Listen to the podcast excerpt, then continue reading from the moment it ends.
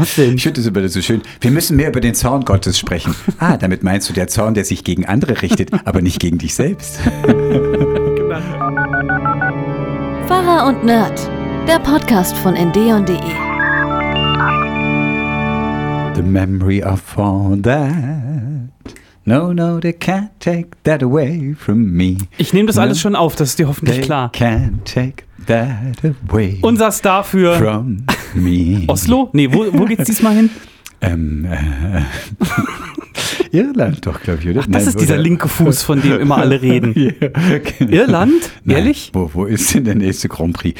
Wie peinlich. Also es heißt ja lang schon, man merkt ja, aus welchem Jahrtausend ich stamme. Eurovision Song Contest. And Ja, it warte, is wir in gucken nach. London or... Nein. Ist doch irgendwie in England. Wer hat denn zuletzt gewonnen? Song Contest, ich weiß nicht, äh, nicht, er ist nicht in Deutschland, das kann ich relativ sicher das sagen. kann man. Also wenn In jetzt Schweden. In Schweden. Vom 7. bis 11. Mai.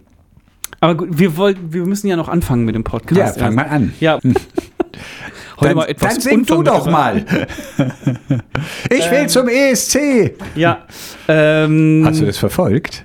Was habe ich verfolgt? Den, dieses, diesen Vorentscheid oder die Suche Nee. nach dem? Nee, Nein, gar nicht interessiert mich. Hm. Also da war ja, da war ja kein Eck dabei, soweit ich das weiß, der jetzt auch nur im entferntesten die Edginess eines vergangenen Jahres hatte, oder? Also ich meine, Lord of the Lost war ein letztes Mal da. Okay, hat nicht geklappt, ja, haben wir ja uns auch offen drüber unterhalten. Das war halt nix. ich glaube auch nach wie vor, dass da viele Länder dabei sind, die wollen Deutschland nicht gewinnen sehen. Oh, Ja. Ganz fies. Genau. Immer die beste Erklärung. Es war hinterhältig. Wir haben aus Hinterhältigkeit verloren. Abgekartetes Spiel. Ja. Mhm. Okay. Leute, pass auf, wir fangen mittendrin an jetzt mit, mit Eurovision Song Contest. Herzlich willkommen. Schön, dass ihr dabei seid. Hier sind Pfarrer und Nerdpfarrer Ja. Martin, äh, vor, Martin Jacobi, hätte ich um ein Haar gesagt gerade. Pfarrer Martin Nein, Vorländer wir haben nicht geheiratet. und ich noch nicht. Und äh, äh, Nerdseber Jacobi. Bigami. Genau. Toll, dass wir mal wieder aufnehmen, denn ich muss Abbitte leisten. Äh, letzte Woche die Folge ist ausgefallen und ich habe gedacht, ja, ich mache dann, ich setze dann einen Post auf Instagram ab oder so. Habe ich nicht gemacht. Ja, hat, ich habe das auch vermisst. es hat aber auch keiner nachgefragt. Doch. Wo bleibt ihr eigentlich? Oh. Ähm, das ist nicht ganz so schlimm. Also, hab, Bruderküsse an alle, die nicht nachgefragt haben. ja, schön, dass ihr uns nicht vermisst habt. Aber ich habe halt einmal, ich will jetzt nicht immer wieder das gleiche Thema bringen, aber ich habe mal wieder festgestellt, ich habe ich hab keine Lust auf Instagram. Ich möchte das einfach nicht. Mhm. Ja, dann kannst du ja demnächst unseren Instagram-Auftritt vielleicht einfach mal machen. Hier mit deinen Hundespaziergängen. Ich, Ich mache das richtig gut. Ich habe da aber keine Lust drauf. Ach so, auch noch selbstverliebt. Das ist genau wie Kinder ins Bett bringen. Können tue ich das schon, wollen tue ich das nicht. Nein, so. Spaß. Aber ja, Ich dachte, Kinder ins Bett bringen sei einer der seligsten Momente für Eltern. Das stimmt. Das war gerade ein Scherz. Ich bringe so. total gern die Kinder ins Ich habe Bett. die schon wieder ernst genommen. Wobei die in letzter Zeit eher so drauf sind, die wollen dann weniger Geschichte vorgelesen haben, als äh, können wir nicht noch einen Teil von dem und dem YouTube-Video gucken und so. Und dann, Nein, du hörst mir jetzt zu. Nein, wir lesen jetzt Ich kleines habe den ganzen. Tag geübt, diese schöne Geschichte. Nee, also das ist dann eher so ein bisschen YouTube, aber das bedeutet ja nicht, dass man nicht danach auch noch ein bisschen kuscheln kann. Ich stelle mir Von das daher- immer vor, dass es eigentlich so ein toller Moment sein muss, so wenn das Kind dann so selig wegdämmert und du so dieses schlafende Etwas, das dein Kind ist, siehst, das, Das, ja, das ist cool, auf jeden Fall. Aber das, das habe ich dann, wenn ich, wenn ich ins Bett gehe, wenn ich bei den. Kindern nochmal reinschaue, genau. Und dann die nochmal einpacke wenn und sie so. plötzlich aussehen wie Engel, obwohl sie ja eigentlich keine sind. Kleine Satane. Was ist die Mehrzahl von Satan? Da habe ich mir gedacht, dass du es gleich gibst. Satanä. Satanai. Satanas heißt es auch Ja. äh, im Griechischen. Insofern müsste es Satanai tatsächlich sein. Aber es gibt es anscheinend nicht im Plural. Aber wo wir gerade bei Kindern sind, ich habe äh, in unserem äh, Ruhe jetzt. Ich habe in unserem Planungssheet seit langer Zeit was Unser drinstehen, ich, Showsheet, ich finde Planungssheet drückt es gar nichts aus. It's als ob wir einen Plan Showtime. hätten. ich möchte das kurz loswerden und dann will ich auch nicht mehr drüber reden, aber ich habe das jetzt lange Zeit drinstehen und wollte nur mal ganz kurz sagen, äh, Leute, Überraschungseier sind richtig scheiße. Es passt gerade, weil, weißt du, weil Kinder und Kinderschokolade und so. Macht es nicht, wenn ihr irgendwie zu Kindern kommt und denkt, äh, mit Überraschungseiern tut ihr denen was Warum? Gutes. Weil, okay, es, bei uns liegt es vielleicht ein kleines bisschen daran, dass meine Kinder die Schokolade nicht mögen, aber die, wirklich sehr, sehr oft haben wir die Überraschungseier aufgemacht und das ist der allerletzte Hinterschrott, der Mhm. da drin ist. Das ist wirklich einfach Kerngülle. Das ist unfassbar. Das ist Aber wirklich so einfach nur Senilpferd Abfall. oder so ist doch. Früher, Du, was du gerade im Kopf hast, das ist früher. Und da war da, wir hatten da Autos drin irgendwie Mit mit. jedem siebten Ei mit ist einer Rückzugmotoren. von uns dabei. Ja. Kennst du das doch? Wenn ich gewusst hätte, dass du singst, hätte ich die ganze Thematik nicht angeschnitten, Martin. Bin ich Aber early. davon musst du doch immer ausgehen. Ja, das stimmt. Aber nee, versteh mal, kauf bitte einfach keine Überraschungseier mehr. Weil ganz oft war es wirklich so, dann hieß es, Papa, was ist denn das? Und dann habe ich drauf geguckt und dann habe ich gesagt, ja, da kann, Ich damit kann man. nicht. Ja, erstens, das weiß ich auch nicht. Und dann ist da so ein dummer Zettel bei. Und dann äh, habe ich erklärt, das ist so und so. Und wenn dann das Kind schon sagt im Sinne von, das ist ja Quatsch. dann bin ich nicht der, der sagt, nein, Kind, das ist total toll. Aber irgendwie scheint es ja noch zu funktionieren, sonst würden sie die Eier ja nicht in solcher großen Zahl verkaufen. Ich wette oder? mit dir, die verkaufen weniger als, als in unserer Zeit. In unserer Zeit. Ich hatte heute wieder die Szene mit einer Praktikantin. Das ist mal, so fängt mal eine Geschichte an, oder? Als ich heute mit unserer Praktikantin im Studio war, hatte ich Ganz wieder die Szene, ähm, dass ich gesagt habe, weißt du, was das hier für ein Symbol ist auf dem Bildschirm? Und dann hat sie gesagt, ja, da speichert man. Dann habe ich gesagt, ah, ja, aber weißt du auch, was darauf abgebildet ist? Und dann hat sie gesagt, nee, das weiß ich nicht. Man muss dazu sagen, und aufmerksame Podcast-Hörerinnen und Hörer Ja. werden es gemerkt haben, diese Frage stellt Seber leidenschaftlich gerne bei all denen, die hat hier neu hereinschneiden. Ja, weil sie ist Anfang 20. Mit Anfang 20 kann ich auch wissen, was eine Diskette ist. Ich weiß Ich nicht, ob du, ob du jedes Gerät aus dem vergangenen Jahrhundert, also ich meine dann das 19. Jahrhundert, ob du das alles gekannt hättest. So, Ja. genau. Aber damit haben wir die Causa Überraschungseier Ja, auch ich glaube, mit dem abgeschlossen. Überraschungsei, ich kann dir sogar von der Ferne zustimmen. Ich kann mir vorstellen, dass es einfach irgendwie, also es ist einfach viel Plastikmüll. Also es ist schon hoch. aber früher war es cooler Plastikmüll im Sinne von, hey, ich habe ein kleines Auto hast zusammengebaut. und man hat dann Oder eine Sammelfigur. Ja. Ist Gut, bei den Sammelfiguren habe ich mir schon als Kind immer gedacht, ja toll, ich habe jetzt Nilpferde, gut, ich stelle sie mir jetzt in diesen Setzkasten. Was soll ich jetzt Hattest du einen damit? Setzkasten? Nee, ich habe mich gefragt, was man damit machen soll. Ich glaube, ich hatte auch mal einen Setzkasten, Hm. aber es hat, spielte keine große Rolle in meinem Kinderzimmer. Ja. Es waren schon mehr die Sachen, wo man Geschichten mitspielen konnte.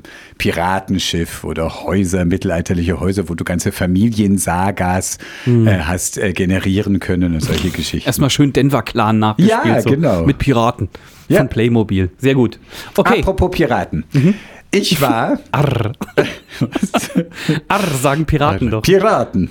Ähm, ich war in einer Operette in der Oper, ähm, die also in der Mainzer Oper, im Mainzer Staatstheater, ähm, Ja. die Piraten von Pincenze und nee, Pincence, so rum muss ich sagen. Und Mhm. da ging es um den 29. Februar unter anderem. Der was jetzt für- kommt, das ist jetzt einfach eine steile Was Überleitung. baust du für eine Brücke? Apropos Piraten, ich war im Theater Ja, die, das Stück heißt Die Piraten von Pincenze. in. Italien, oder? Nein, es spielt in England im viktorianischen Zeitalter, also Queen Victoria. Äh, und die Engländer kämpfen gegen Piraten. Die Piraten sind so eine Ritter der Kokosnusstruppe. Also eigentlich Mhm. bringen die nichts zu Wege. Immer wenn Leute, die sie entern, sagen, ach, wir sind Waisen, dann verschonen sie die. Also irgendwie sind sie nicht so richtig erfolgreich. Also es ist ein Klamaukstück aus dem 19. Jahrhundert. Und, ähm, aber da ist eben ein junger Pirat, dessen 21. Geburtstag feiern sie und der feiert erst mit und dann sagt er, Hurra, denn mein Lehrvertrag bei euch Piraten ging bis zu meinem 21. Geburtstag. Das ist jetzt und jetzt werde ich, ich habe es satt, ich finde euer Gewerbe blöd und ich habe euch alle lieb, aber ich werde euch jetzt verlassen und ich werde die Seite wechseln und ich werde euch verfolgen. Und der Clou ist dann, dass im Laufe des Stückes sich herausstellt, dass der Kapitän der Piraten sagt, ja, ja, dein 21. Geburtstag, aber du bist an einem 29. Februar geboren. Oh. Dein 21. Geburtstag ist erst in 63 Jahren. Ja, okay. Also, hast du, aber du hast jetzt gerade das ganze Stück gespoilert, oder? Also wir brauchen das jetzt nicht mehr angucken. Ich, ist doch so, ne? Aber ja, okay. Gefahr. Also wer will, Mainz, Staatstheater, macht sehr viel Spaß. Wer das Stück nicht gespoilert kriegen will, bitte einfach die letzten zwei Minuten nicht hören. Wieder zurückspulen. Aber das gibt Wer- mir wer das- Gelegenheit, wer einen das Stück- Bruderkuss abzugeben an meine Freundin, Studienfreundin und Kollegin Helga, die am 29. Februar Geburtstag hat und ähm, Ja. jetzt 13 wird. Sie ist endlich Teenagerin. Okay. Kennst ja, du Leute, die am 29. Februar Geburtstag haben?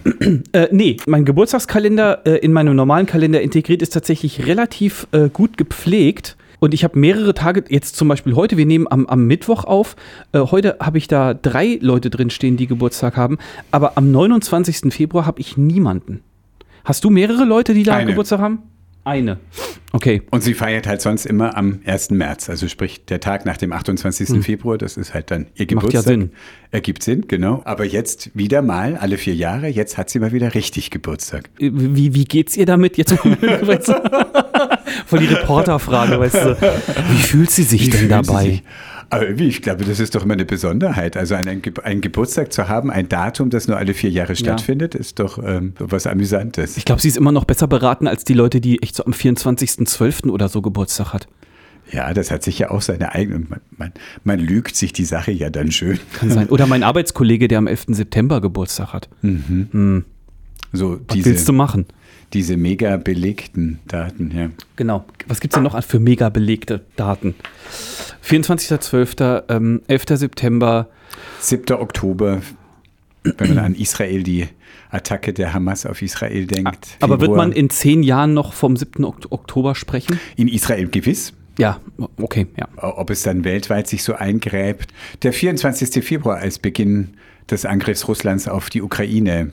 Hm. Also es wird wahrscheinlich irgendwie immer im Bewusstsein bleiben. Hier in unserer Region Hanau, 19. Februar, so heißt ja auch die Initiative, stimmt, ja. 19. Februar. Zumindest hier in unserer Region, aber ja auch bundesweit ein Tag, der jetzt. Hat- auch wieder ähm, ja, einfach 19. Februar, den sprich Blick gelenkt hat. Hanau war äh, jetzt quasi von uns aus gesehen vorgestern, von euch aus gesehen Anfang der Woche. Hattest du irgendwas damit zu tun mit einer Gedenkveranstaltung oder sonst irgendwas? Oder? Also ich habe einen Radiobeitrag gemacht, ähm, schon am Samstag, das war dann der 17. Mhm. Februar. Ähm, da waren ja aber auch in Hanau schon, da war die große Gedenkdemonstration in Hanau. Auf die habe ich hingewiesen und einfach auch nochmal dieses Say Their Names, sagt ihre Namen. Lasst es nicht einfach nur neun Menschen sein, die ein Rassist erschossen hat, sondern Mhm. sagt ihre Namen. Und äh, das habe ich dann in dem Radiobeitrag auch gemacht, dass ich diese neun Namen genannt habe. Und, ähm, Hattest Mhm. du damals auch im Podcast, ja, das weiß ich noch. Ja, richtig. Interessanterweise hat sogar der äh, Klassenlehrer meines Fünftklässler-Sohnes äh, hat auch mit den Kindern darüber gesprochen. Und dann hat er beim Abendbrottisch ausgepackt im Sinne von, jo, das ist ja in Hanau passiert, das und das und so. Äh, fand ich sehr, sehr gut, einfach, dass auch in den Unterricht aktuelle politische und gesamtgesellschaftlich relevante Themen einfließen. Ich habe den Eindruck, das war bei uns in der Schule einfach nicht so der Fall. Ich glaube, dass wir äh, ganz viele Sachen viel besser hätten vermittelt bekommen können, wenn man uns erzählt hätte, okay, das ist ein aktueller Anlass, dann ist das und das passiert und so, wenn wir nicht immer nur in der ganz alten Geschichte zum Beispiel rumgestochert hätten. Ah, war bei uns aber schon. Also, aber vielleicht liegt es auch immer an den Ereignissen. Bei uns war Tschernobyl beispielsweise. Das war Haben wir nicht einmal drüber ein ge- großes also, Thema gewesen. Aber es nicht. ist auch gerade in unserer Schulzeit interessant. passiert. Also das war Ja. Auch atomare Abschreckung. Ähm, haben wir total diskutiert. Ich hatte einen Religionslehrer, der war bei den Grünen. Das war damals Okay. noch so total, Ja. oh Gott, oh Gott. Ähm, und der hat eigentlich immer äh, auch Pränataldiagnostik und Frage der Abtreibung, also Mhm. was haben wir da im Religionsunterricht diskutiert. Äh, Spannend. er hat, ja, es war immer, einige haben immer behauptet, es sei grüne Indoktrination. Ähm, war Zu es aber gar nicht, denn Grad? er hat, nee, war überhaupt nicht, denn im Gegenteil. Er hat die ganzen konservativen Geister in unserer Klasse total geweckt und es war dann immer die Diskussionskultur, Mhm. dass eine große Zahl meiner konservativen Mitschüler und Mitschülerinnen gegen ihn gehalten hat und er halt dagegen argumentiert hat. Also es war eigentlich eine sehr lebendige Diskussion. Das also sowas gut. Stand, fand schon So sollte statt. es sein, eigentlich. Ich fand interessant auf den Radiobeitrag, also es ist im, war im Deutschlandfunk und da ist immer, das ist ein rückmeldefreudiges Publikum, das dazuhört. Und ähm, kamen einige Mails und aber auch so Mails wie dieses, ja, äh, Hanau, das war ja tragisch, aber die Islamisten haben viel mehr Leute umgebracht. Und da dachte ich, Whataboutism. Genau, In- Whataboutism, was soll denn das jetzt? Also so. Und ähm, ich hätte ja keine Empathie, ob ich denn jemals einen Radiobeitrag gemacht hätte zu den ganzen deutschen Frauen, die von Muslimen umgebracht worden sind. Und dann kommt die ganze Latte an Koranstellen, die alle furchtbar sind. Und aber ich fand das dann auch wirklich. Es ist, ich, ich meine, ich nehme es schon auch ernst und ich habe dann auch immer geantwortet und ich will auch nicht alles abbäschen, aber es ist tatsächlich Whataboutism. Ich habe dann auch geschrieben, ja, aber es geht jetzt hier um Hanau, das ist hier der Tag und es war ein deutscher Rassist und es waren neun Menschen mit Migrationshintergrund. Es waren ja gar nicht alle Muslime, abgesehen davon und es hat jetzt im Augenblick nichts mit dem anderen zu tun und ich mache auch keine Aufrechnung, da waren so viele Tote, da waren so viele Tote. Es ist beides schrecklich und Mord ist Mord. Also ja, wie sind wir darauf gekommen? Über den 29. Februar. Diese ganzen Diskussionen online, boah, die sind so ermüdend. Ich hatte, Mhm. äh, vorletztes Wochenende hatte ich Bereitschaft, also für unsere äh, Indeon Facebook-Seite und so, und das ist äh, auch teilweise super gruselig. Also ich meine, du, du, du machst ein Posting mit Thema A und dann gibt es wirklich Leute, die kommentieren, Okay, ich meine mal ganz konkret. Die Frage war, was fastest du denn dieses Jahr? Oder ist Fasten was für dich? Habe ich gesehen, ja. und dann waren mehrere. Kommentare, so im Sinne von, äh, ich faste nichts, weil die Ampel. also, ne, Weil die Ampel uns ja sowieso schon so viel genau, auferlegt, weil dass die so, wir so viel kaputt viel gemacht da- Mhm. hat und so viel verbietet und und du denkst dir so, das, das muss doch, das kann doch nicht ernst gemeint sein. Mhm. Und das ist, das geht dann auch unter die Gürtellinie ganz schnell Mhm. und so. Und äh, wir antworten dann natürlich immer freundlich, äh, so- also so gut es eben geht. Aber ich habe gemerkt, Das ich hatte in, in den Bereitschaft. Rückmeldungen zu meinen auch. Die eine Mail begann mit, ihre sexuellen Obsessionen können sie auch mehr für sich behalten. Und dann kam halt das alles zu dem Beitrag zu Hanau. Und dann dachte ich mir, also Hast du von deinem Mann erzählt oder was? ich hatte einen Beitrag in der Woche, wo ich gesagt habe, mein Mann und ich, Ja. das war dann schon die sexuelle Ja, das geht Obsession. nicht- nee, Am Martin, nein, ich so schon mal gar ich weiß nicht. gar nicht, über welche sexuelle Obsession ich gesprochen habe. Was meinen Sie denn? Wie offensiv du von deinem Mann redest. Mhm. Ja, es ist einfach ganz crazy. Und ich frage mich dann immer, auf welche Diskussionen sollte man sich online überhaupt einlassen? Mhm.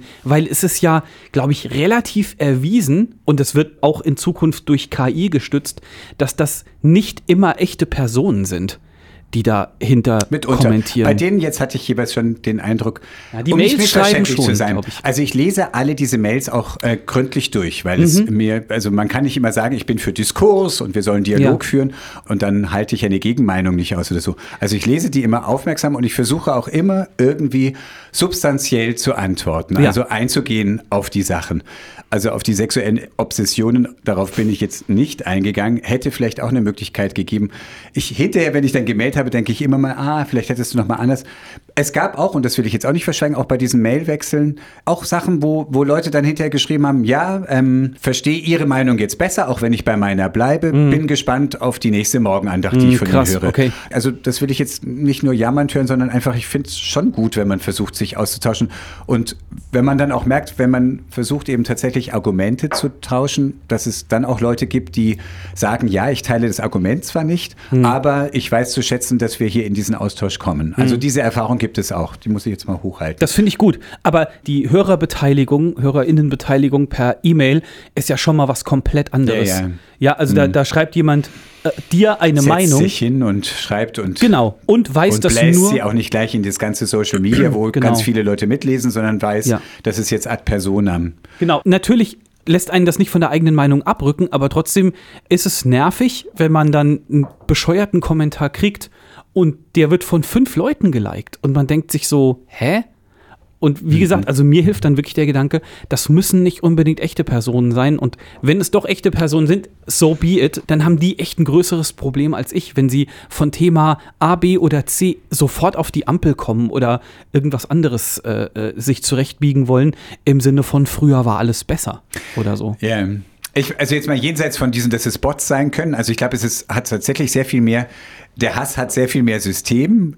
Als, als ich erstmal auch in meiner Naivität dachte, also dass es wirklich so dieses Systematische gibt, dass es eben Bots gibt, die da draufhalten, aber auch einfach, dass Leute dazu angestachelt werden, geh auf solche Sachen los und überziehe ganz spezielle Gruppen und es gab ja jetzt gerade auch eine Studie zur Untersuchung Hass im Netz und ähm, letzte Woche Hab hat die Familienministerin vorgestellt, Frau Ja. Paus.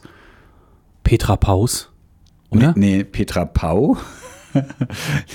Frau pa du hast so gerade Frau Paus gesagt. Ja, ja, aber Pau heißt die Petra so. Pau. Ja, aber F Frau Paus hast du gesagt. Egal.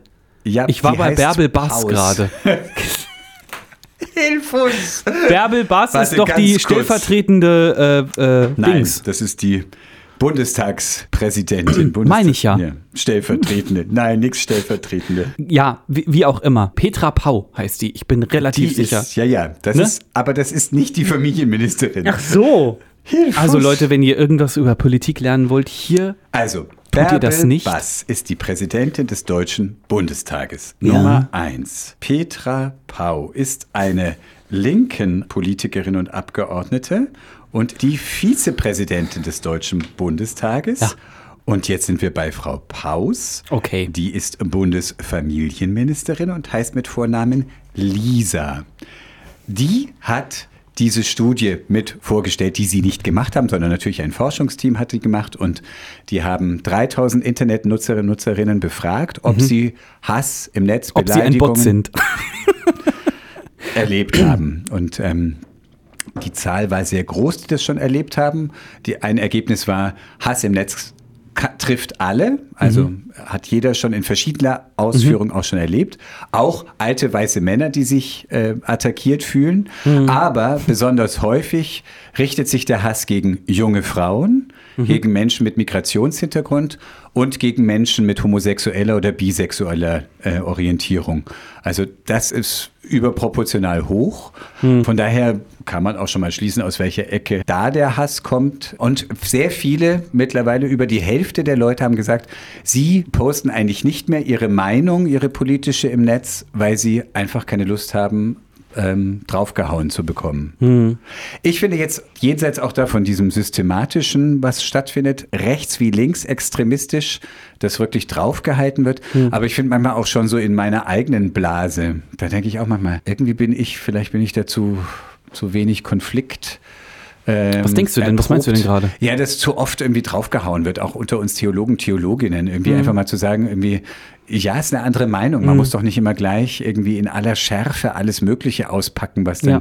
also die Meinung des anderen gleich so abwatschen, sondern äh, man kann doch argumentieren. Also warum, also ich finde irgendwie schon, da geht es doch auch schon los. Denn es darf ein beherzter, ein engagierter Stil sein, aber muss es immer gleich ein Hast du überhaupt Theologie studiert? Ja, genau. Stil sein. Ja, bin ich, bin ich vollkommen bei dir. In ganz, ganz vielen Dingen. Also einfach mal auch andere Meinungen stehen lassen können. Ja, oder was heißt stehen lassen können, schon sagen, meine Meinung ist diese, aber Ja. so. Ja, also dass man prinzipiell bei verschiedenen Dingen auch unterschiedlicher Meinung sein kann. Ich komme halt gerade, äh, das ist was, was mich auch privat beschäftigt, so ein bisschen weg von diesem, das habe ich bestimmt auch schon mal gesagt, von diesem dualistischen Denken. Ich habe Recht, also musst du, oder einer von uns muss Unrecht haben und der andere muss Recht haben, so ungefähr. Und äh, ist schwierig. Eine Kollegin hat ganz schön neulich gesagt, irgendwie, warum ist immer alles entweder oder? Mhm. Es gibt doch auch das wunderbare Wort und. Ja. Es kann doch auch mal beides sein oder mehr als nur zwei Sachen und Ja. äh, ohne dass gleich das andere falsch sein muss. Ja. Aber gerade im religiösen Kontext kommst du damit halt unter Umständen nicht immer so weit. Wenn man sagt, Gott ist so, dann muss er Gott ist eventuell. gnädig. Nein! er verdammt dich auch. Und vor allem dich. Ja, gerade zum Beispiel Gott halt mehrere Seiten hat, ist halt. Was denn? Ich finde das immer so schön. Wir müssen mehr über den Zorn Gottes sprechen. Ah, damit meinst du der Zorn, der sich gegen andere richtet, aber nicht gegen dich selbst. Genau. Der Richter muss mal wieder mehr betont Ja, werden. genau. Ja. Der Gott, der ganz genauso ist, wie ich mir den vorstelle, möchte ich euch empfehlen, das äh, Rezo-Video, das ist jetzt, glaube ich, schon zwei Wochen alt oder so, aber über anderthalb Stunden, sehr, sehr fundiert und durchaus werbend für den christlichen Glauben reagiert Rezo, das ist dieser YouTuber mit den blauen Haaren, äh, da auf einen Pfarrerssohn. und Pfarrerssohn reagiert auf einen fundamentalistisch frommen TikToker. Also ist sehr beeindruckend und teilweise ein bisschen beängstigend, aber letzten Endes tatsächlich Werbung für den christlichen Gott, der nicht so wack ist, sagt Rezo, wie er da dargestellt wird von diesem Fundamentalisten. Ähm, den Link packe ich euch natürlich in die Shownotes in de slash Pfarrer und Nerd. Martin, hast du eine Fastengeschichte zu erzählen eigentlich? Du fastest Alkohol, hältst du durch? Bislang ja. Ja, keine Herausforderungen großartig oder so? Nee, eigentlich ganz gut. Ich frage mich gerade, ob mein Körper sich umstellen muss. Wenn das Zittern erstmal aufgehört hat? Nee, aber eigentlich ähm, war auch gerade erst, ähm, haben mein Mann und ich verschonen Das Sie Video, uns. ja, ich wieder, was, äh, ah ja, hm, da war es wieder. Genau. Ähm, wir waren äh, eingeladen und zwar sehr, sehr nett. Es wurde irgendwie nach Mitternacht und aber wir haben dann beide festgestellt, äh, wie angenehm. Wenn man keinen Alkohol getrunken hat, ist man auch hinterher nicht so fertig am nächsten Morgen. Ja. Nee, eigentlich bislang gut. Also Das bislang auch keine ähm, Herausforderung. Wir haben uns gleich mal einen ganzen Karton mit Traubensaft gekauft, um Cool. ja, ich stehe auf Traubensaft, das ja? ist geil. Ja, ja. Tatsächlich, So. Was denn für welchen? So hellen oder dunklen? Hellen. Ja, Ja, nee, es muss sehr dunkle sein. Echt? Ja, ich finde den oh, super den lecker. finde ich nicht. Ich finde den hellen besser. Der, da kannst du auch super Schorle draus mischen und ja, so. kannst du aus dem hellen auch machen. Kann man auch super Abendmahl mit feiern, by the way. Ja, ich weiß. Hattet ihr Abendmahl mit Wein eigentlich? Habt ihr das Beides. regelmäßig? gab immer, war eine große Diskussion damals, Ja. in meinen, als ich Teenager war in der Kirche Ja. Mhm. St. Lukas in München und da war die große Diskussion, ob man eben auch ähm, Abendmahl mit Traubensaft einführt. Und es gab viele, die dafür waren und es gab Ja. einige, die sagen, ja, aber Jesus sagt, äh, ich werde nicht mehr von, von der Rebe des Weinstoffs mit euch trinken, Ja. bis, also es muss Wein sein und das muss sozusagen stiftungsgemäß sein, genauso wie Jesus das mit. Mhm. Ist ja ganz schön fundamentalistisch eigentlich. Ja. das war eine große Diskussion und dann Krass, wurde oder? halt sozusagen gesagt, wir machen zwei Runden und es wird immer gesagt, erste Runde ist mit Wein, zweite mit Traubensaft. Und, Ja, aber also setzt sich doch niemand dahin und sagt damit indirekt, ich bin trockener Alkoholiker. ja, Weil, das war ja auch das Argument, dass man jetzt nicht sagen muss, also da waren dann auch einige, die sagten, ja, es ist dann nicht komisch, wenn die Leute, die dann zum Traubensaft kommen, dann denkt ja jeder, aha, die genau. sind's. Aber das war überhaupt nicht so. Es waren sofort äh, ganz viele Leute, die auch ähm, zum, zu der Traubensaftrunde gegangen sind. Und ein Pfarrer erinnere ich mich, der war sonst so eher so distanziert. Ähm, ein kam aus Siebenbürgen, Rumänien und äh, hatte unter Ceausescu auch Gefängnis erlebt. Und er sagte dann in so einer Gemeindeversammlung, sagte, äh, im Gefängnis hatten wir nur ein bisschen Brot und wir hatten keinen Wein und wir haben dann vergorene Erdbeermarmelade genommen. Und ich bin gewiss, dass das genauso ein gültiges Abendmahl war, Mhm. wie wenn wir es mit Wein gefeiert hatten. Ist natürlich ein krasses Beispiel und dann kann man Ja. dann sagen, ja, man ist aber nicht immer in so einer Extremsituation. man ist ja nicht immer im Man Gefängnis. ist nicht immer im Gefängnis, Ja. aber es führt doch nochmal vor Augen, worum geht es denn eigentlich? Ja. Und es geht um die Gemeinschaft, dass wir daran glauben, dass Christus gegenwärtig ist, dass äh, Gott und Mensch an diesem Tisch mit Brot und Wein oder eben vergorenem Erdbeermarmelade präsent ist und äh, dass wir Gemeinschaft untereinander, die Gott stiftet, erleben. Christi Erdbeermarmelade für dich vergossen. Das, Das meine ich jetzt. man, man sagt ja auch nicht Christi Wein für dich vergossen, man sagt Christi Blut für dich das vergossen. stimmt, ja. Also, das ist richtig. also insofern, Ich, ich meine das jetzt überhaupt nicht böse, aber wenn ich das so höre, denn ich will auch keinem zu nahe treten, der sagt, jo, das ist ein Thema, über das man sich unterhalten muss. Aber alter Schwede, was wurde und wird an Diskussionen geführt, wo, wo ich aus meiner Warte gerade so sagen würde, ist doch, das ist doch vollkommen Vor allem scheißegal. ist es ja ein Konstrukt, dann müsste man ja irgendwie versuchen zu erfassen, wie genau war jetzt dieses erste, letzte Abendmahl, das Jesus mit den Seinen gefeiert hat. Wein war ja zu Jesu Zeit was komplett anderes als heute. Auch das, da müsste man gucken, dass man irgendwie, wir müssen das jetzt so keltern, wie das damals war. Würde keiner trinken, denn es schmeckt scheußlich. also sich dann an so einem Detail aufzuhängen, wo es mehr darum geht, um dieses, ich gebe mich als Person und ich bin als Mhm. Person für euch da, was das vermittelt. Also das ist mein Leib, das ist mein Blut, bedeutet, ich als dieser Mensch, Jesus Christus, bin für euch und bin mitten unter euch. Also, dass es darum geht und nicht um Details, die nun dann original nachgespielt werden müssen. Was die Details angeht, müssen wir vielleicht nochmal bei Ben Blümel nachfragen, oder? Was denkst du? Du hast vorhin meine Überleitungen kritisiert. Aber eine super stimmt, wir Überleitung. sind bei Passion. Ja. Leute, also pass auf. Und ich hätte jetzt gerne mal von euch Handzeichen. Ihr könnt alle mitmachen. Wer von euch kennt den Namen Ben Blümel? Ich, ich, ich. Ja, du bist jetzt, du hast jetzt mal Sendepause, mein Freund. Denn die Sache ist die, letzte Woche war ich zu Gast in einer äh, befreundeten Redaktion in Stuttgart und dann kam diese Nachricht, dass Ben Blümel dieses Jahr bei der RTL Passion wen spielen wird? Jesus. Jesus, wie der Jesus. Spanier sagt. Und äh, Jesus. und ich habe dann rumgefragt, Leute, kennt jemand Ben Blümel? Und den kannte niemand. Das meine ich jetzt auch nicht böse, Das war aber keine repräsentative Umfrage. nein, null. Das waren Sehr Medienschaffende. erschütternd, wie. Ja, also mit anderen Worten, du kennst Ben Blümel oder was? Hä? Sonst macht Als, deine als ich die Nachricht bekommen habe, habe ich Ben Blümel gegoogelt. Ben Google. Also, wer ist Ben Blümel? Bring uns ich auf hab's, den Stand der ich hab's vergessen, der moderiert irgendwo. Moderiert er auf dem Kinderkanal oder so? Kann das sein? Nee, oder. Kurze Pause.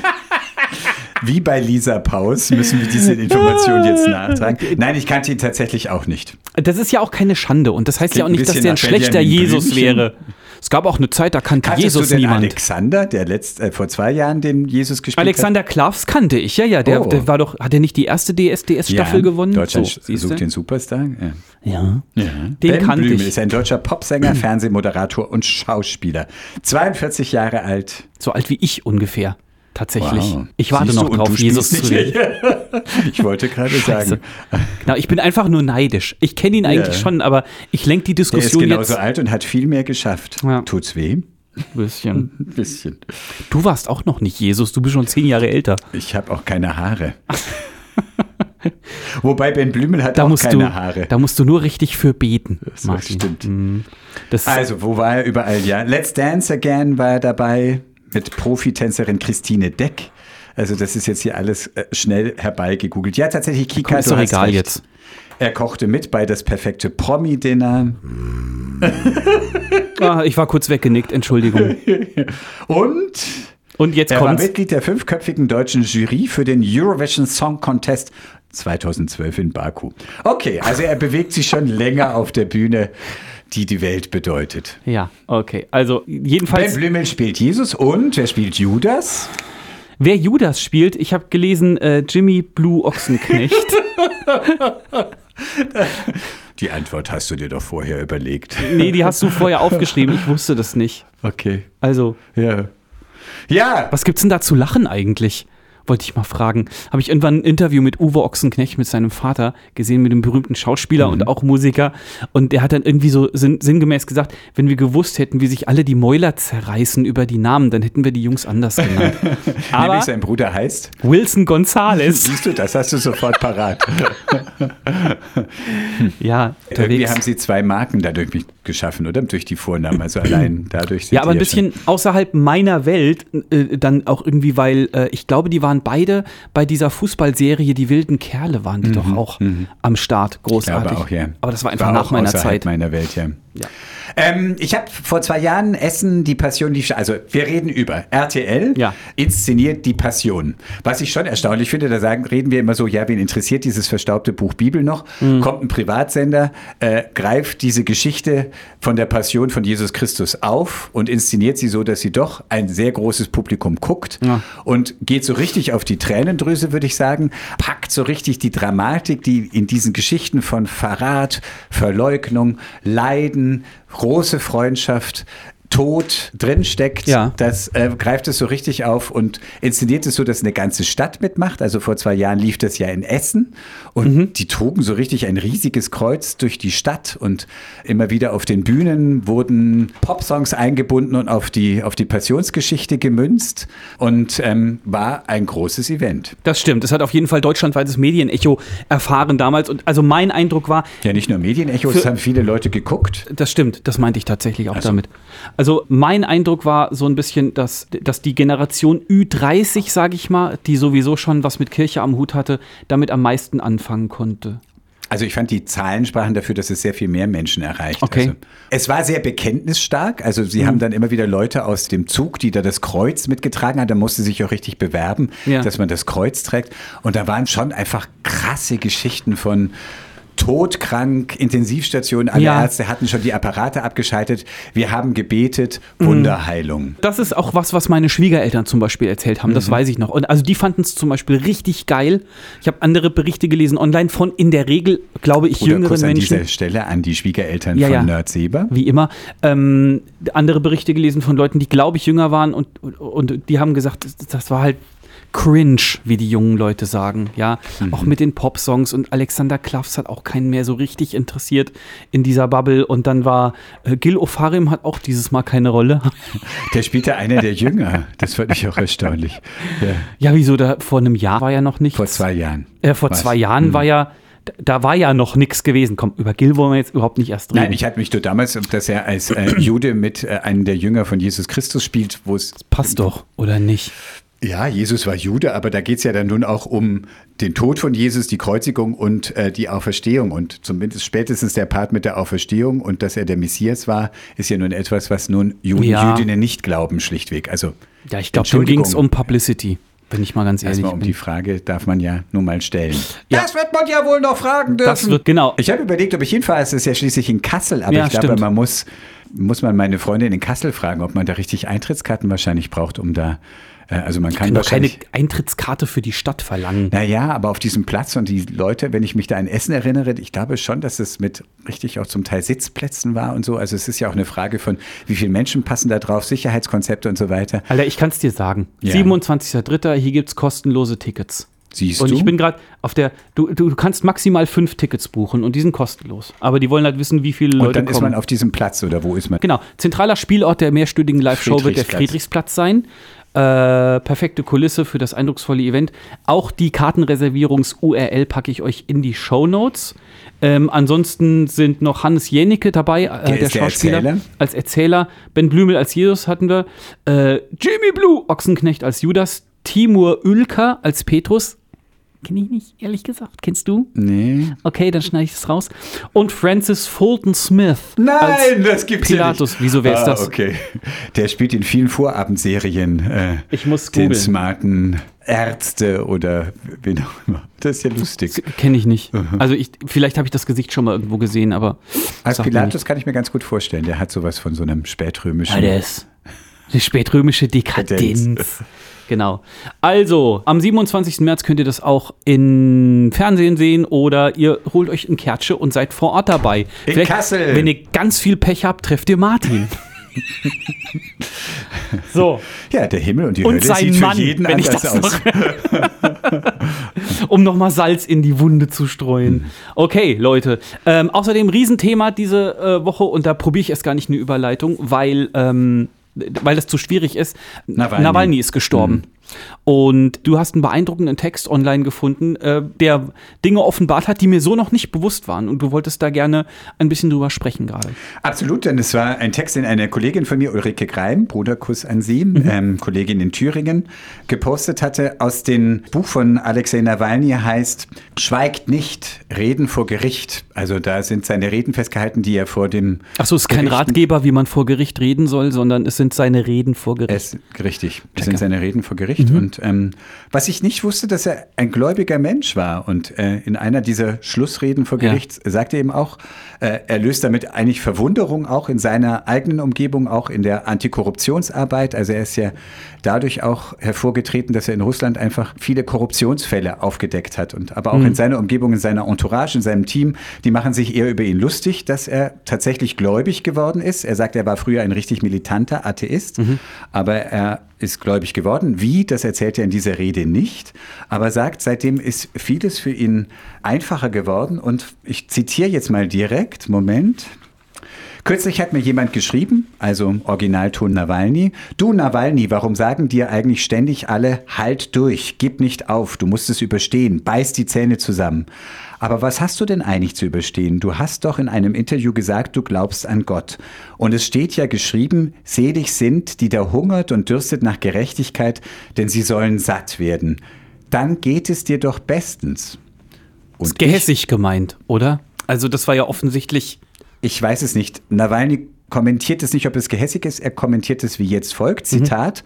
Und ich dachte mir, da versteht mich ja jemand richtig gut. Nicht, dass es mir gerade bestens ginge, aber dieses Gebot habe ich immer als Handlungsanweisung verstanden. Nämlich selig sind, die da hungert und dürstet nach Gerechtigkeit. Es macht mir zwar keinen Spaß, hier zu sein, aber ich bedauere auch keineswegs meine Rückkehr und das, was ich gerade tue.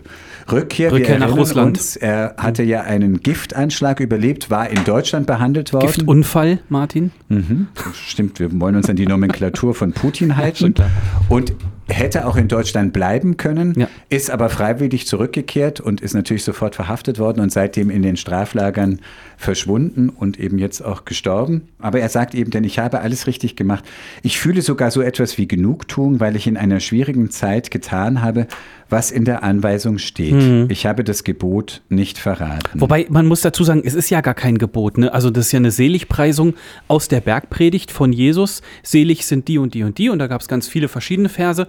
Und dann hat er gesagt, was, selig sind die nach, äh, nach Gerechtigkeit dürsten. Die hungert und dürstet nach Gerechtigkeit, So. denn sie sollen satt werden. Genau. Also dann hat er es als Gebot ausgelegt, dass man nach Gerechtigkeit Du hast völlig recht. An sich ist es ein. Zuspruch. Also es ist eine Beschreibung. Es gibt Menschen schon, die hungert und dürstet nach Gerechtigkeit. Ja. Und die preist Jesus selig.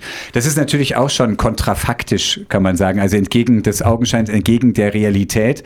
Denn viele, die sich für Gerechtigkeit einsetzen, und das ist ja das Schreckliche an Nawalny, dass jemand, der für Aufklärung, für offene Presse, für Meinungsfreiheit, für eine Alternative zu Putin wirbt, dass der äh, in Straflagern zu Tode kommt und Prozesse vorher erlebt hat, ähm, die eben nichts mit Rechtsstaatlichkeit zu tun haben. Also insofern ist diese Seligpreisung immer entgegen, eigentlich nicht immer, aber entgegen der grausamen Realität, wie sie leider oft besteht. Die brauchen eine neue Partei in Russland, die AfP.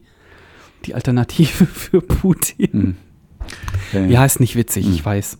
Aber wo, wo du das gerade eben erzählt hast, also schon vor der Aufnahme, im Sinne von Nawalny war ein frommer Mensch, da, da war ich selber überrascht, weil ich es nicht wusste und habe gedacht, vielleicht ist er so ein klassisches Beispiel in Anführungsstrichen für dieses äh, Sprichwort Not lehrt beten. Das glaube ich nicht einmal, weil das, Nee? glaub, also gut, ich weiß jetzt nicht, wann der Moment war oder welche, welche Entwicklung es war, dass er, das wäre dann auch nochmal interessant, wie wurde er zum gläubigen Menschen? Ähm, muss ich nachlesen, habe ich noch nicht getan. Ähm, genau, aber ich weiß jetzt nicht, ob es erst im Gefängnis geschah. Also sich für Gerechtigkeit einzusetzen, das hat er ja nun schon länger getan. Und ähm, ja, ich lese noch ein Stück weiter vor. Wir werden das natürlich in den Shownotes dann auch nochmal platzieren. Er sagt dann, Nawalny, Zitat, für den modernen Menschen klingt dieses Gebot natürlich viel zu pathetisch. Selig, hungert und dürstet nach Gerechtigkeit. Ja, es klingt ziemlich abgedreht. Aber ganz ehrlich, Menschen, die sowas sagen, wirken schlichtweg verrückt. Es sitzt also irgendein Verrückter mit zerzausten Haaren in einer Zelle und versucht sich aufzumuntern. Solche Menschen sind natürlich einsam. Sie sind allein, weil niemand sie braucht. Und er sagt, darauf legt es der Machtapparat in Russland ja geradezu an, dass er erst den Menschen Angst einjagt und wenn sie trotz der Angst es wagen, ihre Meinung zu äußern, dann sagt er, du bist alleine, du stehst hier alleine da, wir stellen dich allein vor Gericht, wir isolieren dich, äh, niemand steht dir bei. Und das beschreibt er als einen Mechanismus, den Diktaturen an sich haben. Äh, er hat da auch mal auf die Frage gesagt, wer ist denn sein politisches Vorbild? Hat er geantwortet, Jesus. Ach, okay.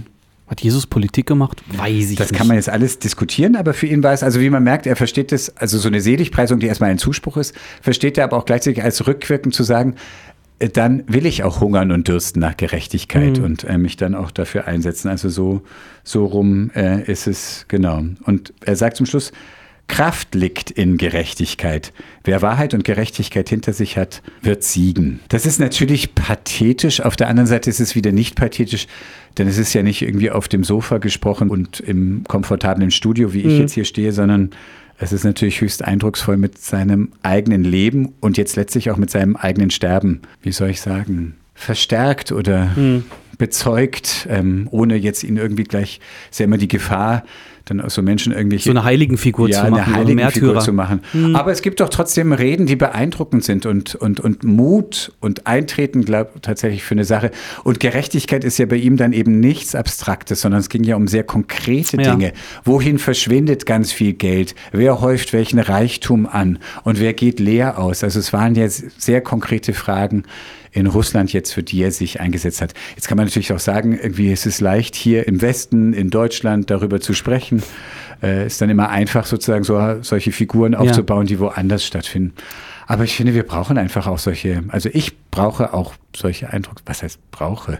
Ist jetzt auch ein bisschen zynisch, klingt so, ach, wie schön, dass er hier ähm, dieses so vorgelebt hat. Nein, es ist Nee, ist schon klar, ich weiß, was du meinst. beeindruckend. Nawalny Menschen. ist das, ich wollte gerade sagen, das lebende Beispiel, aber also Nawalny ist das Beispiel dafür, wie es wirklich aussieht, wenn man nichts mehr sagen darf. Weißt Ja. du? Also, weil es ist ja immer so dieses, ah, man darf ja gar nichts mehr sagen und überhaupt und so. Und der durfte halt bestimmte Sachen tatsächlich nicht sagen, beziehungsweise ist dafür halt in den Knast gekommen. So. Also es war jetzt auch nicht ich auf alles Facebook gesehen. meiner Meinung nach Gold, was er, er gesagt hat. Also er war, hat sich dann nicht. zum Beispiel auch geäußert, dass er, also gegen Migration, gegen Migranten, da hat er relativ äh, scharfe, Echt? man könnte sagen, nationalistische Aussagen getroffen. Also insofern das ist ja überhaupt nicht Jesus-mäßig dann. Was denn? Naja, Jesus hat ja auch mal gesagt, du Syrophenizierin, du, ich bin nicht zu dir gekommen, ich bin nur zu Jüdinnen und Juden gekommen, zu den Kindern Israels, nicht zu Hat sich dir. dann aber umstimmen lassen Ja. von der Ausländerin. Mhm. So, pass auf, Martin. Insofern war das der Bibelvers der Woche für mich. Selig sind die, da hungert und dürstet nach Gerechtigkeit, denn sie sollen satt werden. Matthäus 5, Vers 6. Bergpredigt. Habe ich abgelesen gerade, bin ich ehrlich. Hätten wir Komm, wir machen noch was, wo ich gemerkt. nicht ablesen kann. Ah, wir stellen Fragen an dich. Jo. Lernen Sie Ihren Nerd kennen. Heute mit Pfarrer Martin Und ich Vorländer. habe mehrere Fragen für dich. Meine erste. Warum wolltest du Kinder kriegen? ähm, also, ähm, Bewunderst du, dass ich jetzt gar keine Schnörkel drumrum mache, sondern einfach schweige und auf deine Antwort Nee, ich, überleg, ich überlege gerade, was die, was die richtige Antwort ist. Also, das erste Kind zu kriegen war eine Entscheidung, ähm, was für mich auch immer ein ganz cooles Beispiel ist für, dass wir nicht so richtig Ahnung davon haben können, was im Leben gut und schlecht ist. Weil meine Frau hat ihren Job verloren damals, weil das auch ein, ein ziemlich toxisches Umfeld war. Es war das erste Mal nach dem Studium, dass sie einen richtigen Job hatte. Und das hat ihr einfach nicht, nicht gut getan. Langer Rede, kurzer Sinn. Äh, sie war dann auf Jobsuche äh, und wir haben gesagt, wir, wir versuchen halt parallel ein Kind zu bekommen. Und das hat dann geklappt. Und Ganz deswegen, schnell? Mhm. ich weiß es gar nicht mehr. Beim zweiten haben wir länger gebraucht. Äh, nee, aber das war noch, das war alles noch im Rahmen. Mhm. Äh, und es, das finde ich total interessant, wenn man so drüber nachdenkt, dass ein Jobverlust ist prinzipiell erstmal Also nicht so cooles, aber trotzdem ist es doch cool, dass da ein Kind bei rausgekommen ist. Ja? äh, aber jetzt war deine Du Frage. bist das Ergebnis eines Jobverlustes. Ja. Und dann war uns so langweilig. Ähm, deine Frage Das war, war warum, Stromausfall. warum ich Kinder haben wollte. Ja. Weiß Ich finde nicht. es interessant, doch mal zu prüfen. Was ist eigentlich meine Motivation? Willst du in deinen Kindern weiterleben? Weißt du was? Ich glaube, jetzt ist es eine Altersvorsorge? in der Bibel steht, seid fruchtbar und mehret euch. Es gibt ja wirklich Leute, die die Ansicht vertreten, weil in der Bibel steht, seid fruchtbar und mehret euch, reichen zwei Kinder nicht. Weil wenn du nur zwei Kinder zeugst, dann hast Mhm. ja du dich keine ja nicht, Vermehrung. Mhm. Hast du nicht, nicht, dich nicht vermehrt. Ja. Und der Herr zürnte. So, ähm, Aber ich das glaube, ist ja schon immer, ich finde, es ist ja dann auch schon wieder eine Instrumentalisierung. Also so, dann sind die Kinder nicht für sich selbst geboren worden, sondern Ja. um eine Quote zu erfüllen. bla. das ist doch, das ist doch Aber interessant. Kacke. Also gut. Also ich glaube, ein Teil von mir hat so im Kopf, es gehört sich so, in Anführungsstrichen, Kinder zu kriegen, wenn man verheiratet ist und kann sich das leisten, in Anführungsstrichen. Das ist aber auch eine ganze Weile her, muss man dazu sagen. Und ich weiß nicht, also für, für Aber war euch klar, das ändert euer Leben? Grund auf von Grund auf? das ist das, was man dann so immer erzählt bekommen Mhm. hat. Im Sinne von, dass das Leben danach ein anderes ist. Ist es auch definitiv. Auf der anderen Seite muss man sich da auch nicht ohne Ende in die Hose machen, Ich weil fand da eine Filmszene sehr schön. Alle tun so, als ob das Leben vorbei ist, wenn man ein Kind hat. Nein, das Leben ist nicht vorbei. Nur die bessere Hälfte davon.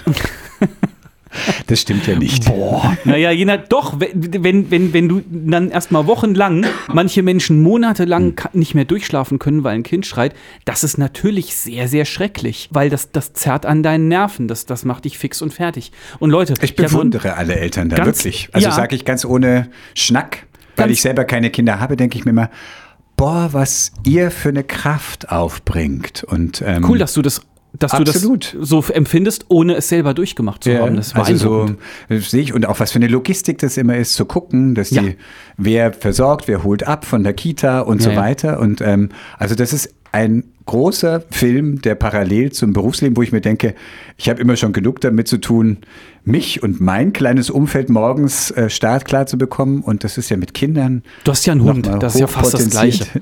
Ja, eben nicht.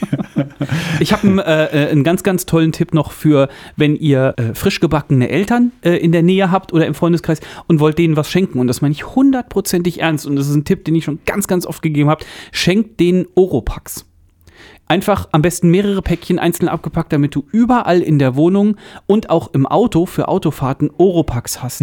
Weil, wenn du ein Kind trägst und das schreit dir wirklich laut ins Ohr, das hältst du ein Kurz paar Minuten Tinnitus. aus. Mhm. Aber irgendwann, irgendwann kratzt es über deine Nerven und du brauchst in diesen Momenten Oropax. Mhm. Weil das ist ganz schwer zu beschreiben, ähm, aber es gibt ja wirklich Leute, die tun ihren Kindern was an, weil die weil die das sie nicht so mehr aushalten. Mhm. Da kommen ganz, ganz viele Faktoren zusammen und ich sage auch nicht, haha, das kann ich gut verstehen, dass das Kind gegen die Wand geschmissen wurde. Nein, natürlich überhaupt nicht. Aber es sind einfach super stressige Ausnahmesituationen. Und äh, Wo man auch ein bisschen für sich selber sorgen muss, dass man Genau. eben noch oder, oder ganz wichtig, deswegen sage ich im Auto, wenn der eine hinten sitzt und kümmert sich ums schreiende Kind und das Kind hört aber nicht auf zu schreien, dann musst du als Fahrer dich immer noch auf die Straße konzentrieren.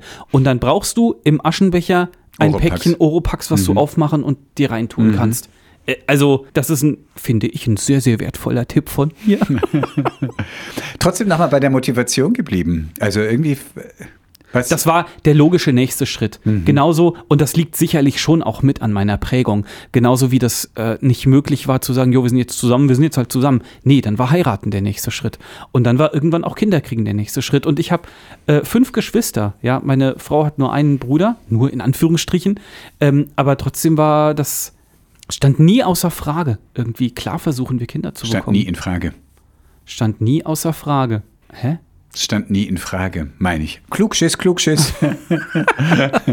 Ja, also das, Das ist außer Frage. Also so, äh, wurscht, okay, ja. Also es stand nie in Frage, es war nie eine Frage, Ja. dass ihr Kinder wollt. Ja. Mhm. Weil ihr es selber einfach positiv erlebt habt, äh, in einer großen Familie aufzuwachsen und das auch Total. einfach Ja. selber wolltet, eine Familie zu haben und äh, Mal gucken, wie das aussieht, wenn wir uns mixen.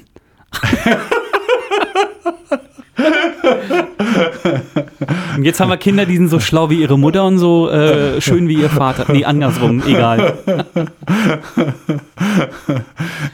Darf ich dich fragen, habt ihr mal drüber nachgedacht, ein Kind anzunehmen? War das jemals Thema? Nicht ernsthaft. Also aufmerksame Podcast-Hörerinnen und Hörer werden es schon mal, wir hatten es auch schon mal so ein bisschen. Äh, bei meinem Mann gab es vor unserer Beziehung mal eine Phase, wo er gerne ein Kind gehabt hätte, wo es wohl auch relativ konkret war, wo er sich schon so kundig gemacht hat, wie ist es, ein Kind zu adoptieren. Aber ähm, jetzt, seitdem wir zusammen sind, und das ist ja auch schon mittlerweile 17 Jahre, war das nie ein Thema. Also ich hatte als, als, als junger Mensch, so als Teenager sowieso und auch, da ging es mir wie dir, da war für mich das sehr klar, dass ähm, ich Kinder möchte und wir- waren ja auch vier Kinder, vier Geschwister und, und da habe ich das schon, als ich entdeckt habe, dass ich schwul bin, schon als Schmerz empfunden. Äh, Für mich selber, noch ungeoutet zu wissen, ich werde nie Familie haben. Ähm, das war äh, schon ein Thema. Es war dann auch in der ersten Coming-out-Gruppe, wo ich so als 20-Jähriger war, war das mal so ein Themenabend unter den ganzen unter uns, wir waren so 20 ähm, schwule Männer und da war ein Themenabend, wie steht ihr zu Kindern? Ist es euch wichtig, Kinder zu haben und so? Der eine sagte sehr genüsslich, mein Verhältnis zu Kindern ist schnell beschrieben. Weder mag ich sie, noch mögen sie mich. Das fand ich ganz Das könnte cool. der Hauptdarsteller in so einem Disney-Film sein, wo sich der, der kleine Junge dann irgendwie doch so, gut mit versteht. Ja. So, und zum Schluss knackt dann ein kleines Kind das Herz dieses hartherzigen Menschen. Dieses hartherzigen Bei Schwulen. mir war es eigentlich umgekehrt, dass, äh, dass ich eigentlich immer sehr, sehr gut, also das, ich hab, war Kindergruppenleiter und bei jedem Familienfest, die Mhm. ganzen kleinen Kinder aus den Familien hingen immer um mich herum und äh, ich äh, wusste immer irgendwelche Spiele zu inaugurieren und ähm, es war eigentlich immer ein großer, äh, also von daher kam dann immer, ach, das so aus der ahnungsfreien Verwandtschaft, wenn du mal Kinder hast, du wirst ein guter Vater. Und ich so, mhm. meine Eltern Ja. verzogen schmerzlich ihr Gesicht und Oh, scheiße. So, genau. So, aber inaugurieren. es war dann später du hast gerade das Wort inaugurieren.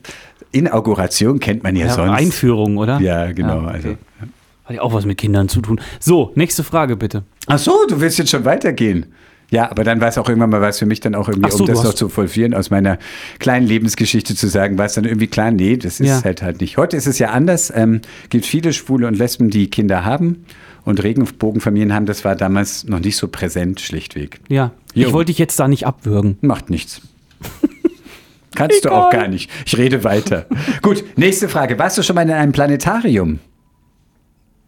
Äh, Das hat dich jetzt überrascht. Ich meine, die Überleitung ist, weil Gott Abraham zeigt, so zahlreich wie die Sterne am Himmel, so, so. zahlreich werden deine Nachkommen sein. boah. Genesis Ähm, 17. Ich überlege, nee, war ich noch 16. nicht. Das ist sowas, wo die Kuppel so aufgeht, oder? Was denn? Das ist eine Sternwarte. Aber ein Planetarium, es gibt Planetarium? verschiedene. Es gibt so diejenigen, wo, wo dann der Himmel projiziert wird, also wo Projektionen auch. Also das meine ich jetzt. in Amerika in Disney World und da gab es Mhm. irgendwie so ein, so ein Kino, was aber so eine Kuppel als Leinwand hatte. Und da wurde, glaube ich, irgendwie auch sowas gezeigt. Aber ich würde jetzt eher mal nicht sagen, also Doch, das ist ja eine, das ist ja eine Ja-Nein-Frage. Also ich Na und? jetzt mal Du hast nein. doch jetzt trotzdem eine Geschichte erzählt dazu, Ja. dass du schon mal in Disneyland warst. Und welche Sternbilder erkennst du? großen Wagen. Immer.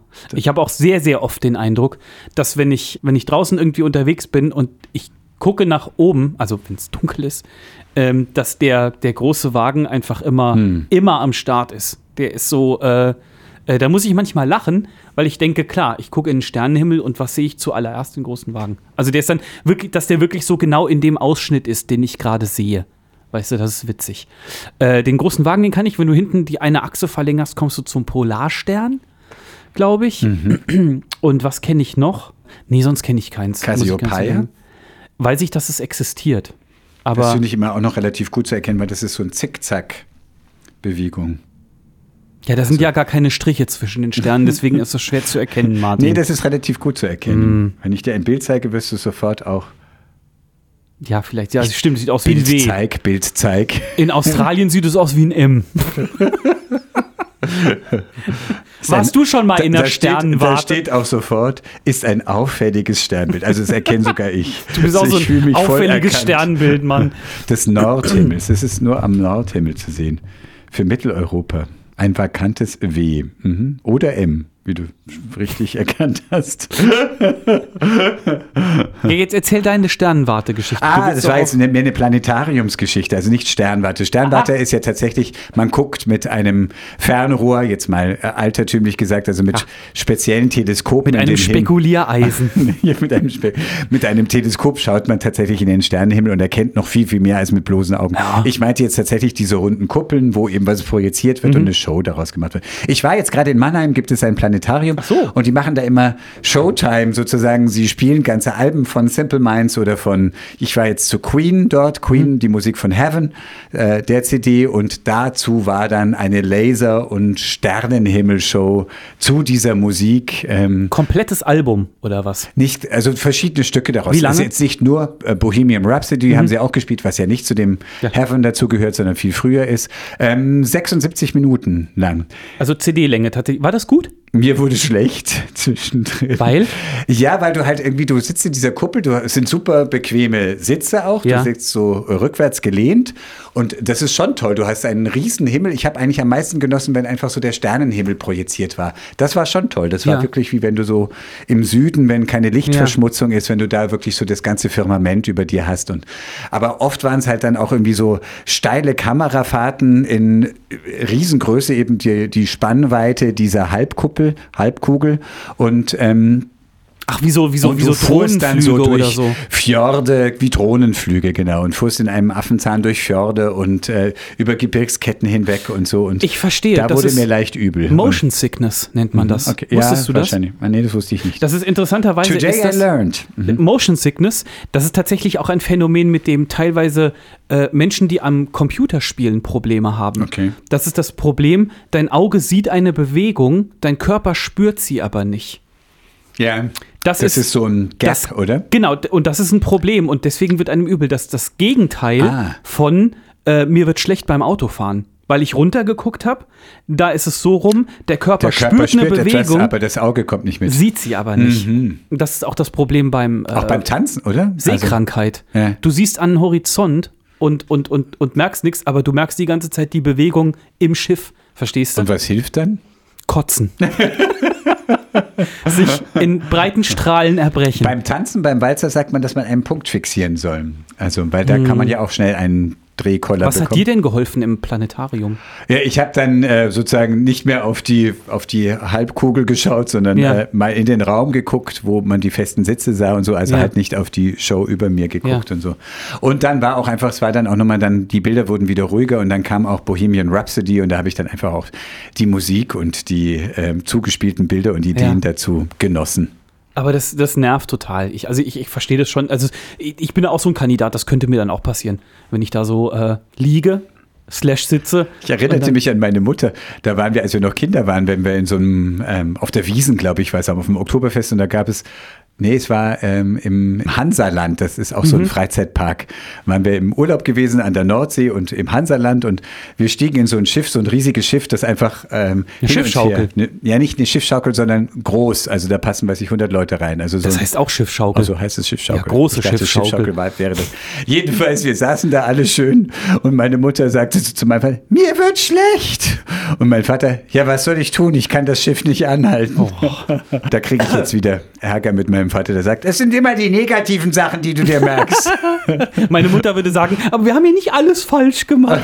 Doch, aber fast. Nein, ich hab, bin nur äh, das letzte Mal, wo ich, und das ist auch ungefähr, also 15 Jahre her, würde ich mal sagen, wo ich Schiffsschaukel, ich glaube hier Frankfurt, irgend so eine, äh, so eine Kerb war das.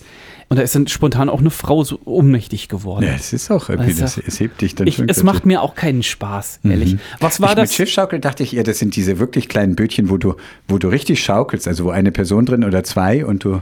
Es ist ja erwiesen, dass viele Erwachsene einfach auch beim normalen Schaukeln auf dem Spielplatz kann ich auch nicht unbegrenzt. Das Kinder können machen Kinder das. besser, oder? Ja, Kinder haben da überhaupt keinen Stress mit, aber mir wird schlecht dabei. Was soll ich sagen? In- Obwohl ich die Bewegung spüre und sehe. Ich weiß nicht, ich funktioniere einfach nicht mehr Nach richtig. dem Hansaland wurde ich auch krank, aber ich glaube, ich hatte schon vorher eine Grippe in mir. Hansa krank. Was waren das äh, Mittel deiner Eltern gegen Übelkeit im Auto? Was hattet ihr da für Tricks oder so? Die Kotze wegwischen. um, um auf deiner Ebene zu bleiben. Genau. Ah, hatten die Tricks. Ich erinnere dich, dass, meiner Schwester, äh, da waren wir das erste Mal Urlaub und die, die Zwillinge, die Kleinen, mussten zu Hause bleiben. Wir beiden Großen durften schon mit nach Italien und wir mussten jeden Tag Ausflüge machen. Meine Eltern haben gnadenlos alle italienischen Kirchen besichtigt und, ähm, und ähm, wir wollten schon nicht richtig mit und dann war halt so eine kurvige Strecke und äh, meine Schwester sagte schon mehrmals, mir wird schlecht und mein Vater verstand das nur als ein obstruktives Verhalten. Du willst ja bloß nicht weiterfahren. Und dann hat aber meine Schwester sich tatsächlich übergeben. Ich weiß nicht, was hatten die für Tricks? Keine Ahnung. Wenn wir gesagt haben, uns ist schlecht, dann hat meine Mom zum Beispiel gesagt, halt doch mal die Hand kurz ein bisschen raus. Dann wurde das Fenster so ein bisschen aufgemacht. Und dann, war konnte die Hand weg und dann hatte man einen größeren Schmerz und schon war Ja, die, die ist weggeflogen dann. Nein, dann hat man die, die, die, dieser Fahrtwind, Mhm. dieser eiskalte, der hat dann, das war wahrscheinlich so ein bisschen ein Ablenkungsmanöver. Ja. Einfach. Dann hatten wir, auch wenn's, äh, wenn wir wussten, die Fahrt ist länger, gab es Womex A-Tabletten. Echt? Achso, ihr die? habt Drogen bekommen. Äh, die, die Auf haben die auch. Idee wären meine Eltern nie gekommen. Die haben uns schon auch ausgeschaltet dann so ein bisschen. Also man hat so eine Womex A, hat man genommen vor der, und dann hat man die Fahrt über geschlafen und war danach noch so ein bisschen kaputti. Was gibt's denn da zu lachen? ja, nicht schlecht. Lieber ein müdes man Kind als ein vollgekotztes Auto. Auch mit Medikamenten. Ich glaube, wir haben dann auch, wir haben dann Kanons gesungen, Kane. Kanonis, Kanones. Und dann, Was haben wir noch gemacht? Ich, ich sehe was, was du nicht siehst. oh. ich wollte gerade sagen, das haben wir auch gespielt bis zum Erbrechen, aber halt, ja. Genau. Und dann gab es irgendwann so Super Pep, hießen die. Kennst du die? Sind das auch Drogen? Nee, das, das, ja, vielleicht, ich weiß es nicht genau. Die gibt es aber heute noch. Das waren Kaugummis und die haben die Zunge so taub gemacht. Aber mit denen wurde dir dann nicht schlecht. Okay. Also, Also die sind also, safe. Also diesen Giftschrank hatten meine Eltern erstaunlicherweise nicht Und dabei. bevor ich es vergesse, Womex A gibt es mittlerweile auch so quasi als, als, als Sirup oder so. Kannst du deinem Kind auch Ich der. Bundestag beschließt jetzt diese Woche darüber, dass das freigegeben werden soll, oder? Habe ich das richtig mitbekommen? Ist das Karl diese Woche Lauterbach schon? hat da, glaube ich, so eine Gesetzesinitiative gestartet, dass Womex A jetzt endlich auch freigegeben werden soll. Weil man gemerkt hat, die Beschaffungskriminalität ist sowieso da. Immer diese süchtigen Kinder. Eltern im. Okay. Okay. So, noch eine Frage, mein Oh, Lieber. okay. Nicht mehr? Doch. Die ersten Schneeglöckchen und Krokusse lösen bei Kroki. dir. Krokus. Kroken. Lösen bei dir etwas aus oder lassen dich kalt? Äh, ist okay. Also ich bin, Ich wusste es. Naja, du, du kennst mich. Ich mache mir jetzt nicht wahnsinnig viel aus Blumen. Also meine, meine Frau geht da Mhm. Ziemlich steil. Äh, meine Mama ist auch immer so Familienchat, weißt du, so hier, Auf Instagram sieht man nur noch die überall Blumen. Schneeglöckchen. Da bist du in dieser Blumenbubble zu viel Ich bin unterwegs. in der Blumenbubble. Aber ich, ich finde es auch schön und ich, ich begrüße es total, wenn es draußen wieder grün wird, vor allem wenn es draußen länger hell ist. Das ist ja sowieso jetzt schon sehr. genau, das ist genau Fall. mein Ding. Mhm. Aber ähm, die ganzen Aber auf den Krokus trittst du einfach drauf. Kroki. ich setze mich absichtlich drauf. Ja. So, Oh, schön neues Leben. Stampf. was macht das denn mit dir? Dir geht das Herz auf, stimmt's? Ja, So, wunderbar. Jedes Jahr neu erstaunt über diesen Effekt, den der Frühling hat. Es ist einfach toll. Ja. Man hört die Vögel wieder, es wird wieder heller und dann, wow, da sind schon wieder die ersten Blumen. Das Vogelgezwitscher, was wieder rauskommt, das gibt mir persönlich Ruhe! noch viel mehr. Ach so. Genau. Schnauze! Fein. Gut. Super. Danke, dass du das jetzt mit uns noch geteilt hast. Ich möchte noch was mit euch teilen und zwar, ähm, äh, äh, ja. Nicht Wir haben, wir haben gar nicht drüber gesprochen, aber ich habe mir was ausgedacht, was ich fasten kann dieses Ah. Jahr. Stimmt. Ähm, und zwar, vielleicht hat jemand Bock mitzumachen und wir können da gerne nächste Woche nochmal drüber sprechen. Ich faste Amazon. Ich bestelle nichts bei Amazon in der Fastenzeit. Und ja, jetzt kommt immer die Frage, ja, wenn es dringend ist, bestellst du es über deine Frau oder was? Ja, kann sein, wenn man so. jetzt ganz, ganz schnell was für einen Kindergeburtstag braucht oder so, dann kann man das auch über die Frau bestellen. Aber, äh, und es geht jetzt auch nicht darum, dass ich jetzt diesen Weltkonzern irgendwie äh, verändern kann damit oder so, aber ich habe einfach gesagt, in diesen sieben Wochen will ich mal probieren, wie das so ist. Mhm. Im Sinne von, ich brauche was, okay, ich muss in ein Geschäft fahren. Und klick das nicht zweimal Und an. hast du schon, also brauchtest du schon mal so ein bisschen ein Geschäft gefahren? Nee. Doch, Gut. ich hätte mir schon ein kleines Kartenspiel für 10 Euro gekauft. Aber das hast du dann gelassen. Aber das habe ich gelassen. Das habe ich Ah. stattdessen auf meine Geburtstagswunschliste getan. okay. Ja. Ähm, und äh, Ist ja ich- nicht mehr so lang hin. Das ist Sir James, Ja, der wie immer. gerade markiert hat, dass so langsam es Zeit wird. Langsam müssen wir dann auch mal. Ich wollte euch noch ein, äh, eine kleine Benedeiung äh, mitgeben. Ich habe einen super coolen Film gesehen. Den könnt ihr auf DVD kaufen, nicht nur bei Amazon. Wenn ihr Amazon Prime habt, könnt ihr ihn gerade kostenlos äh, angucken. Und zwar, Martin, vielleicht interessiert er dich auch. Der hat nämlich einen Oscar bekommen für die beste Maske. Beziehungsweise für das beste Hm. Maske, Make-up. welche Maske? genau, mit Vic Dorn in der Hauptrolle. Nein, es geht um äh, den Film äh, Weiß. Äh, über Dick Cheney ist es ein, äh, ist das das Biopic quasi, könnte man Den sagen. Der. Vizepräsident unter George W. Bush äh, Junior. Die hießen beide George W. Bush, ne? Ähm, und also, also der, ist der während des 11. September dran war. richtig, ganz genau. Und der, der Film startet auch mit dem Und 11. Irakkrieg September. dann danach, Ganz mhm. genau. Ähm, es ist natürlich, Wir erinnern uns mal, an die Szene, als George W. Bush die Nachricht bekam, dass gerade New York attackiert wird. Er war in einer Schule und Mhm. er nickte und machte erstmal weiter. Ja. Ähm, das wurde dann manchmal so kritisiert, dass er das gar nicht umrissen hat. Aber gleichzeitig, ohne ihn verteidigen zu wollen, das Gleichzeitig- war eine so ungeheuerliche Nachricht, dass es wahrscheinlich schwierig ist, da adäquat darauf zu reagieren. Wird, wird auch nach, nachgespielt und war, ist auch erwiesen, dass Dick Cheney in dieser, also genau in diesem Moment quasi schon in diesem Situation Room war und, Mhm. äh, und quasi ohne präsidiale Absegnung äh, befohlen hat, alle Maschinen abzuschießen, die jetzt noch in der Luft sind und sich nicht identifizieren oder so.